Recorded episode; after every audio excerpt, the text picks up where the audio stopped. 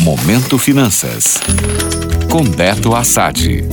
Olá, ouvintes. Beto Assad aqui com vocês e hoje vamos falar sobre uma modalidade de saque do FGTS muito discutida: o saque aniversário. É importante entender seus prós e contras para decidir se vale a pena aderir a essa opção. Vamos lá. O saque aniversário é uma forma diferente de retirar o dinheiro do FGTS.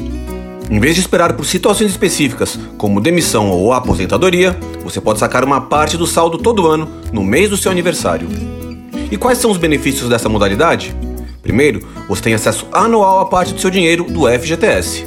Isso pode ser útil para projetos, investimentos ou até mesmo emergências. Além disso, o saque aniversário não tem relação com o emprego, ou seja, você pode sacar mesmo que esteja trabalhando. No entanto, é importante estar ciente dos contras. Ao aderir ao saque aniversário, você abre mão do direito de sacar o saldo total em caso de demissão sem justa causa. Nessa situação, você só receberá multa rescisória de 40% sobre o saldo do FGTS, não o valor total acumulado. Portanto, é uma decisão que requer cuidado. E para qual público o saque aniversário pode ser interessante? Se você tem projetos ou necessidades financeiras de curto prazo, essa modalidade pode ser vantajosa. Também pode ser uma opção interessante para quem já possui uma reserva financeira sólida e não depende tanto do FGTS em casos de demissão. Caso você possua dívidas, você também pode levantar empréstimos com taxas mais interessantes por meio da antecipação do saque aniversário. Neste tipo de empréstimo, o banco já fica com seu FGTS como garantia.